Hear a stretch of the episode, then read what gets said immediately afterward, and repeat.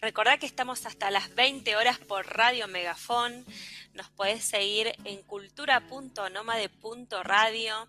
Y ahí, bueno, contarnos lo que quieras, sugerirnos lo que quieras y también por ahí algún tip como para pasar estos momentos que se viven con Mercurio retrógrado. Y ahora sí se vino el Vamos las bandas del día de hoy, versión homenaje internacional como te adelantamos al principio. Y hoy es el turno de Persham.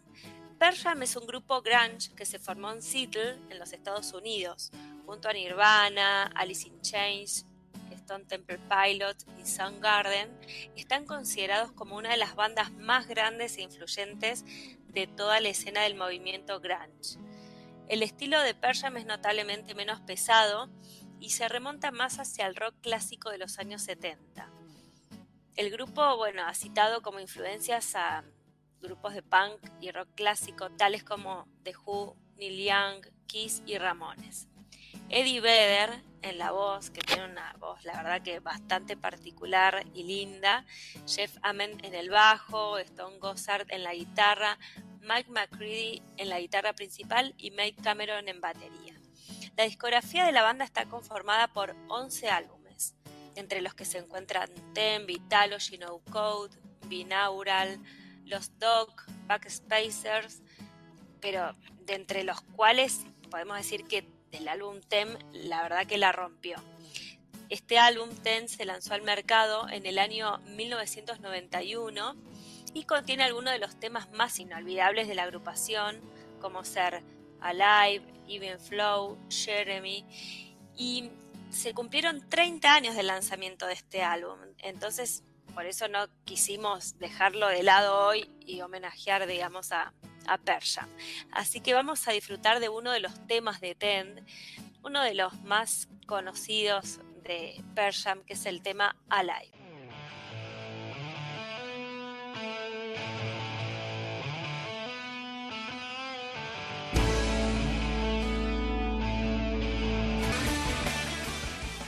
La banda Persham han participado en campañas a favor del medio ambiente y sus miembros, en especial Eddie Vedder, ha demostrado un ferviente compromiso eh, con algunas causas sociales y políticas.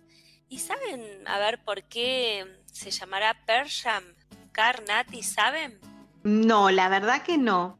Bueno, el más famoso de esos mitos, de los mitos de por qué se llama así, proviene de el propio Eddie Vedder, que cuenta cómo su bisabuela, de nombre Pearl, estaba casada con un nativo americano al que ella le preparaba una jalea, jam en inglés, hecha a base de peyote.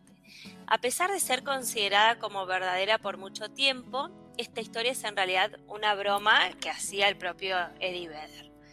En la revista Rolling Stone aparece un reportaje en el que se menciona una historia diferente acerca de cómo se originó el nombre.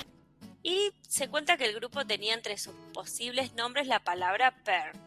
Después, durante un concierto de Neil Young, cuentan que este comenzó a realizar unos jams, o sea, unas improvisaciones que impresionaron al grupo. En ese momento eh, fue Jeff Ament el que comentó que el grupo podría llamarse Persia, idea que fue aceptada por los demás integrantes eh, que estaban escuchando el concierto como parte del público. Así que bueno, ¿Cuál será la versión que va? Bueno, me parece que la última, pero nada, está bueno. Persia. El estilo vocal de Eddie Vedder ha sido comparado muchas veces con el de Jim Morrison y los temas de sus letras pueden ir desde los temas personales como Alive, Vedder Man, Nothing Man, Release, Black, y a los temas sociales y políticos, por ejemplo, que se pueden ver reflejados en la canción Even Flow. Bueno, hace dos semanas se conoció la noticia que Josh Klinghoffer es guitarrista de los Red Hot, ahora es guitarrista de Persia.